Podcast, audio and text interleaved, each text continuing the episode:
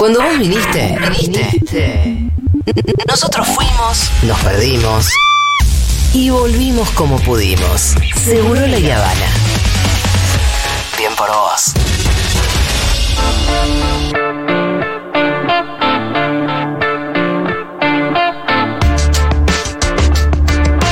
Bueno, muy bien. Le toca al Pitu hacer una breve reseña. Bueno, sobre la relación entre el fútbol y los sectores populares. Sí.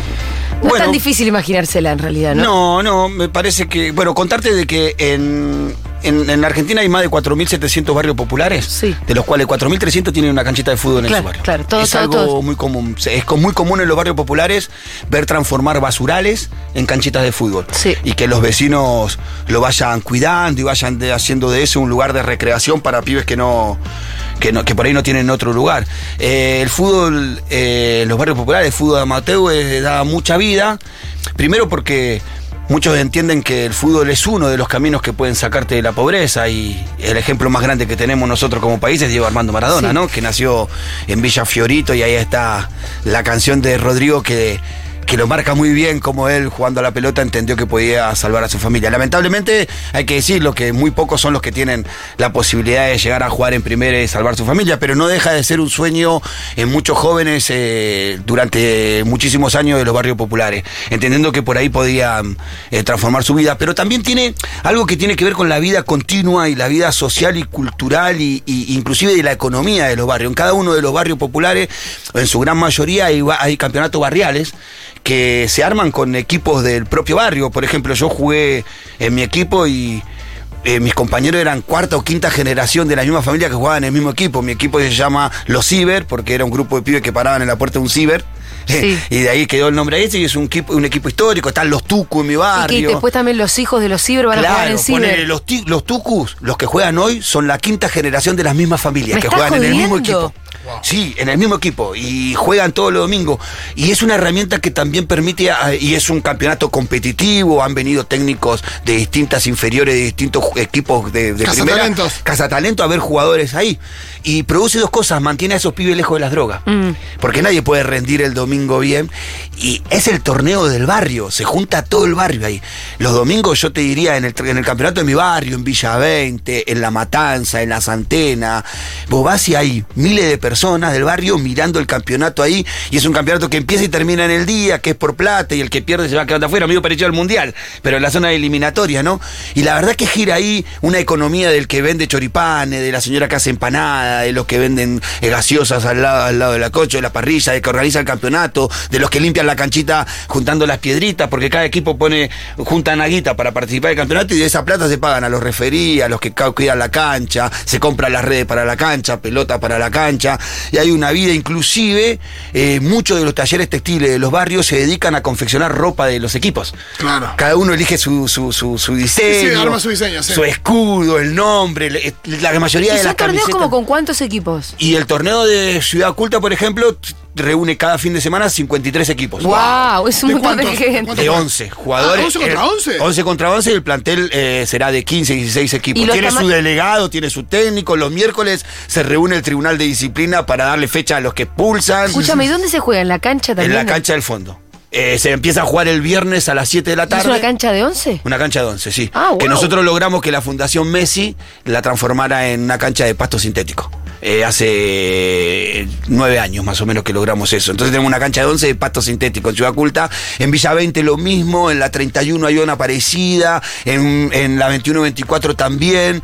Eh, y bueno, y ahí gira toda una vida muy cultural alrededor del fútbol que hace que los pibes se mantengan lejos de las drogas, se mantengan y quieran ser el que ganó el campeonato del domingo. ¿eh? Claro, pero esto jugar todos los domingos un campeonato, no. Todos los domingos empieza un campeonato y termina un campeonato. Wow. O sea, cada domingo vos tenés la. No es un campeonato, no es que es un campeonato que lleva meses. Se llama relámpago.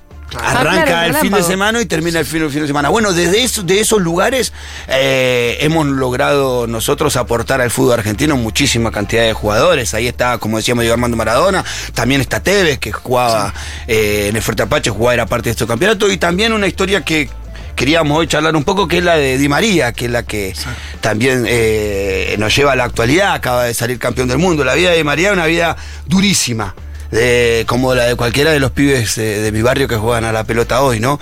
Eh, nació en una familia, al principio que no tenía tantos problemas económicos, tendría un buen pasar, pero pasó que el padre le sale de garante a un amigo. Sí, tremenda esa historia. Y del no sé para qué cosa, él puso de garantía su propia casa, el amigo desapareció, dejó de pagar lo que tenía que pagar y el banco vino y le ejecutó la casa eh, y lo dejó casi en la quiebra a ellos. Ellos terminaron yendo a vivir a un barrio que se llama La Pedriel, que es una, un barrio de las periféricas de Rosario, la periferia de Rosario, y ahí empezaron a, intentar reconstruir su vida. Su mamá vendía elementos de limpieza. Sí, sí, esas cosas en la Sí, casa. Claro, cosas. Y el padre en un momento eh, se enteró que alguien traía tambo- eh, con- eh, tambores de, de- de- de- de carbón de Santiago del Estero hacia el pueblo y se le ocurrió que él podía comprar uno de esos tambores y redistribuir carbón y vender Sí, pero carbón. también medio que se, se endeu- no sé si se endeudó, pero es como Pero que- él no tenía la plata No para tenía la plata poder. para hacerlo, Entonces sí. tuvo que ir a convencer al tipo que traía el carbón de que le diera en concesión el carbón. Ajá. Dame el carbón, yo lo vendo y vengo y te, te lo pago. pago y después te sigo pagando. Y así seguimos la rueda. Y la verdad que parece que el tipo aceptó, bueno, no parece, no, el tipo aceptó la propuesta, le da la posibilidad de vender carbón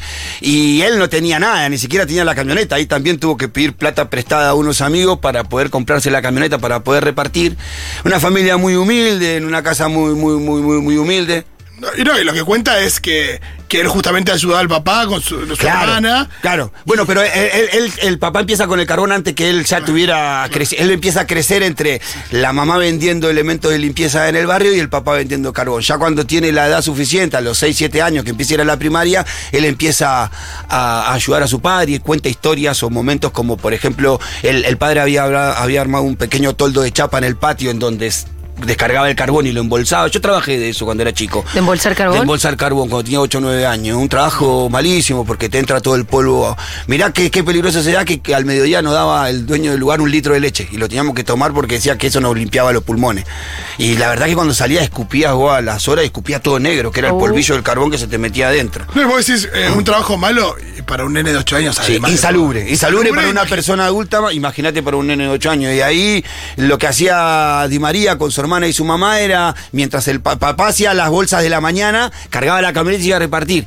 Pero como la camioneta era chiquita, tenía para cargar pocas bolsas. Entonces él tenía que hacerle otras bolsas con la mamá para que el padre viniera a recargar y siguiera el reparto. Todo esto antes de ir a la escuela o después, o a la vuelta de la escuela. Eh, él era, dice, un tipo muy interactivo, un chico muy interactivo, que se escapaba con el, con el, con el andador cuando la mamá se descuidaba, que lo tenían cabeza andar sacando de la mitad de la calle, que era un tipo muy, un pibe muy interactivo y que la mamá lo llevó al médico y que el médico, como cualquier médico argentino, le dice, si es muy interactivo, ¿qué, qué puedo hacer, doctor, con él? Que haga fútbol, le dijo. Y entonces ahí fue cuando él tiene la primera experiencia futbolística en un club del barrio, donde hace 64 goles en el primer año. Claro, una locura, un pibito, 64 años- goles en un año, lo que hace que le hagan un reportaje en una radio del barrio. Él va y hace ese reportaje de la radio y a los pocos días un entrenador de Newell's Old Boy eh, se comunica con la familia, de Central digo, de Central, eh, se comunica con la familia para llevarlo a jugar a Central. Lo loco era que el padre era fanático de Newell's Old Boy. Claro. Sí, no, y el viejo le dice, no sé si porque era de o porque lo necesitaba para laburar. Sí. Eh, le empieza a decir, bueno, pero ¿cómo hacemos? Porque queda lejos, que soy. Y ahí la que, la que se pone la 10 es la vieja. que la mamá es la que toma la responsabilidad de acompañarlo a, a este chico de María, muy chico, una familia muy humilde, y lo hacía en una bicicleta. Se cruzaba casi todo Rosario en bicicleta. Con la hermana también. Con la hermana atrás y él adelante, y con la mochila inclusive y los útiles, porque los retiraba de la escuela y se los llevaba a los entrenamientos. El que tuvo la posibilidad quizás eh, de, de acompañar a algún hijo o ser parte de lo que tiene que ver el fútbol inferiores, los entrenamientos son de 5 o 6 horas. Tenés que tener tiempo para ir, quedarte ahí, hay toda una infraestructura que armar para que el pibe pueda estar esas 6 horas, llevarlo y traerlo, que evidentemente la familia de Di María la resolvió al principio con la bicicleta de la mamá, pero que también traía sus complicaciones. Él cuenta una anécdota que un día eh, tenía que salir del club a las 4 de la tarde y el papá, la mamá no lo podía ir a buscar y le dijo, me tenés que ir a buscar vos. Le dijo, bueno, vas a tener que esperar que termine el reparto para poderte ir a buscar. Y que él salió del campo deportivo de Central a las 4 de la tarde, se sentó en un tronco con el profesor, el entrenador al lado y que el padre llegó a buscarlo casi a las 10 de la noche. Y que, claro, él, él, él dice que lo escuchó de lejos al padre, le dice, ahí viene mi papá. Ah. Y, y que el técnico le dice, no, ese es un helicóptero.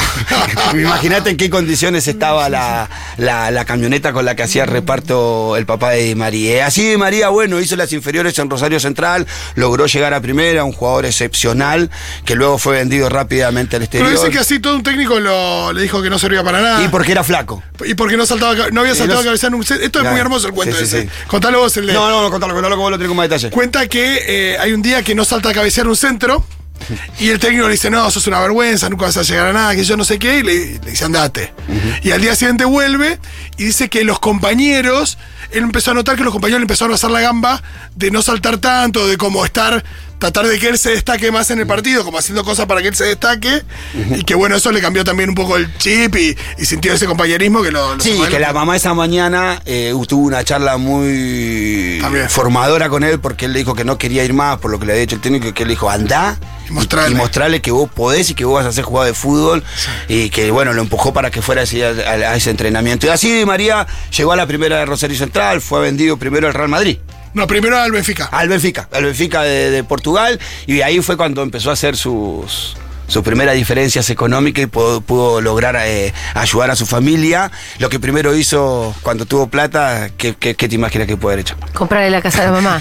Y comprarle la camioneta al padre. Y comprarle la camioneta al papá. Re camioneta al papá y la casa a la mamá y bueno, y nunca más el papá. No, él le costó, le costó como 4 o 5 años que el papá dejara de ser carbonero. Eso te iba a decir, ¿para qué comprar una camioneta? Me imagino que no está mal. No, no, porque él no lograba que el padre dejara de hacer su trabajo hasta cuando él pasa al Real Madrid. Cuando él pasa al Real Madrid ya él dice, yo soy un jugador superestrella, mi papá no puede estar repartiendo carbón en Rosario, basta, le dijo eso y ahí como que cambió un poco la vida. Me gusta mucho también de, de Di María, en algo que por la experiencia propia uno valora mucho, que su mujer es la... Es la misma novia de siempre. Sí, la de siempre. eh, con, con él conformó una familia, con ella conformó una familia que se nota que es una familia muy humilde y que conserva esas raíces. Por todo, este fue uno de los jugadores más castigados por, por el periodismo argentino, el periodismo deportivo argentino, por, a raíz de las finales perdidas, a raíz de la no posibilidad que él, de que él pudiera jugar la final en Brasil por, por unas lecciones. Tenía un problema muy recurrente de María que cada vez que jugaba un partido decisivo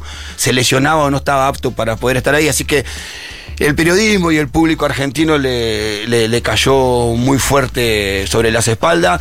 Y este pibe que nació de la pobreza más extrema, de lugares más marginales, con una vida muy dura, evidentemente lo formó con un carácter, porque lejos de darse por vencido, bueno, él lo dijo, se dio la cabeza contra la pared mil veces, viniendo a jugar a la selección en donde el país entero lo criticaba, el periodismo lo devastaba, hubo periodistas No, no, que- los periodistas al que más mataron siempre Sí, fue a María. a E, no, y a Higuaín. Y a Higuaín, pero a María, No, ¿viste? Higuaín con otra, con otra espalda en términos de. No, no espalda, pero. Tiene otra situación social y es de clase historia. media, Higuaín, es un pibe de clase que no hace la diferencia, pero tiene otro sostén, lo tomó de otra manera. Me parece que a Di María lo caló muy muy muy profundo la crítica.